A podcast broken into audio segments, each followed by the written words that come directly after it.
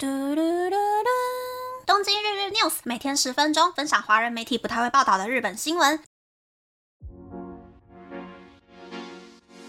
欢迎来到东京日日 news，我是可露咪。大家知道什么是 Hokans 吗？Hokans 其实是疫情期间从韩国开始流行起来的单字，是 hotel 跟 vacancy 结合起来的单字。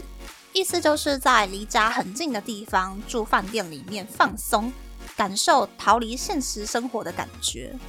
其实我之前就很想在东京体验一次 Hokans，可是说真的，一个人去住饭店好像是有那么一点点寂寞，所以我之前就只是一直在研究东京的饭店，但还没有真的去住过。可是呢，我已经想好过年回台湾的时候要摆烂。不想要排一大堆行程，也不想要待在老家延续在家的那一种日常感，结果都没有放松休息到，所以我就订了一间台北市的五星级饭店，打算要去体验 Hokans。但其实呢，我妈超级无法理解的，所以我就呛我妈说：“你有住过台北的五星级饭店吗？都没有的话，就花我的钱去买一个体验。”然后我就很开心的订房了。从这个故事就可以发现。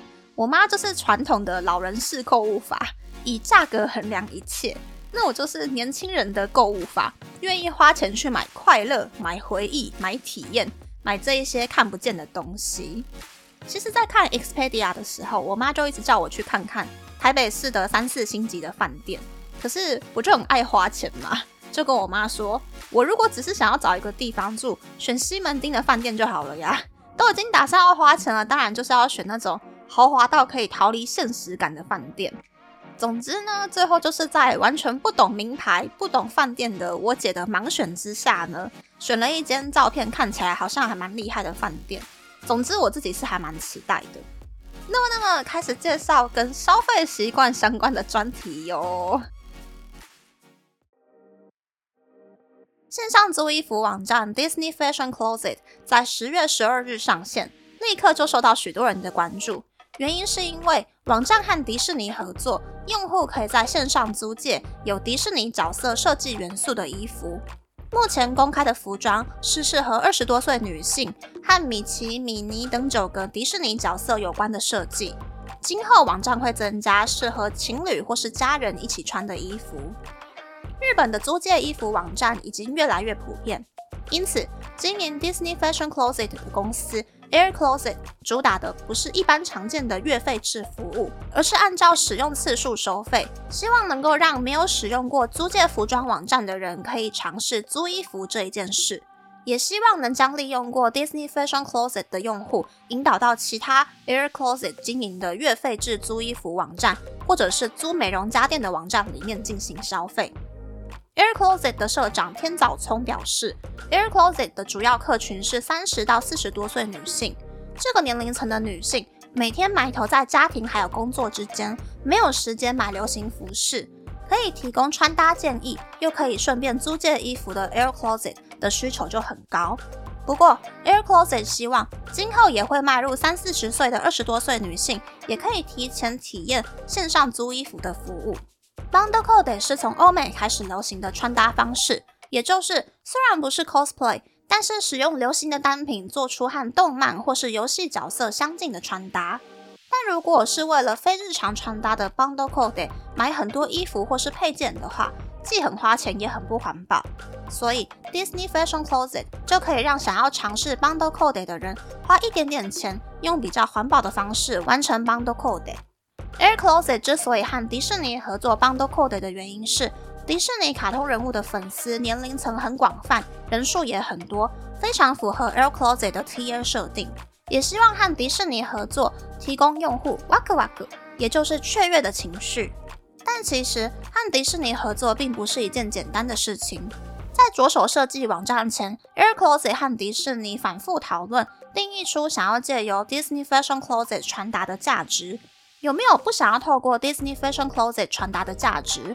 希望 Disney Fashion Closet 可以在用户的眼中呈现出什么样的形象等等的问题。在架构服务流程还有网站的视觉设计的时候，迪士尼也会反复确认内容是否符合定义，也让 Disney Fashion Closet 出租的衣服更加贴近迪士尼角色的设计还有形象。在宣传方面，Disney Fashion Closet 主打的不是租借衣服这件事，而是传达透过穿上衣服，用户可以获得什么样的体验。尤其是 Bundle Code 在日本还不是一个普遍每一个人都知道的穿搭方式。Air Closet 主要以社群网站为中心，宣传 Disney Fashion Closet，希望能够在些许的时间内，透过 Bundle Code 在平凡的日常生活中增添一点不平凡，让用户和重要的人一起穿上 Disney Fashion Closet 的衣服，创造特别的回忆。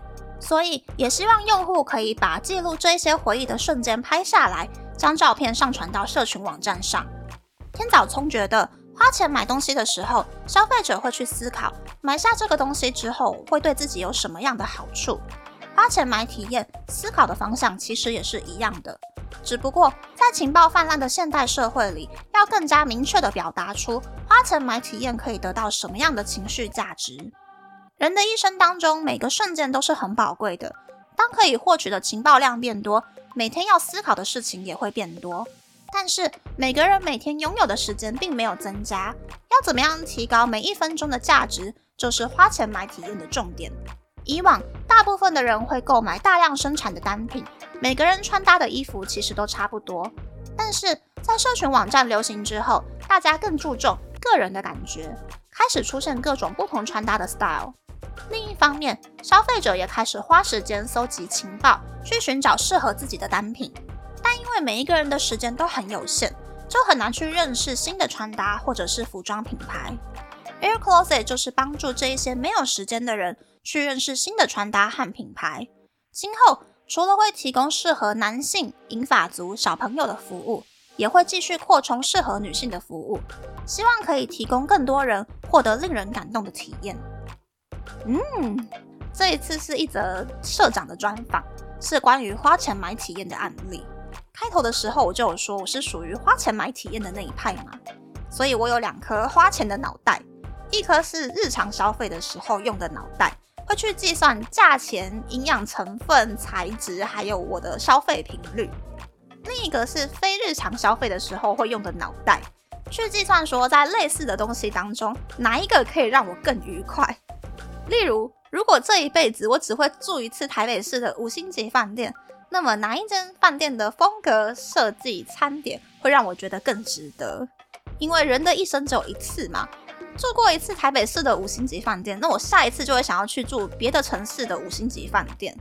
所以，其实，在做非日常消费的时候，想的内容、计算的内容会更多、更复杂。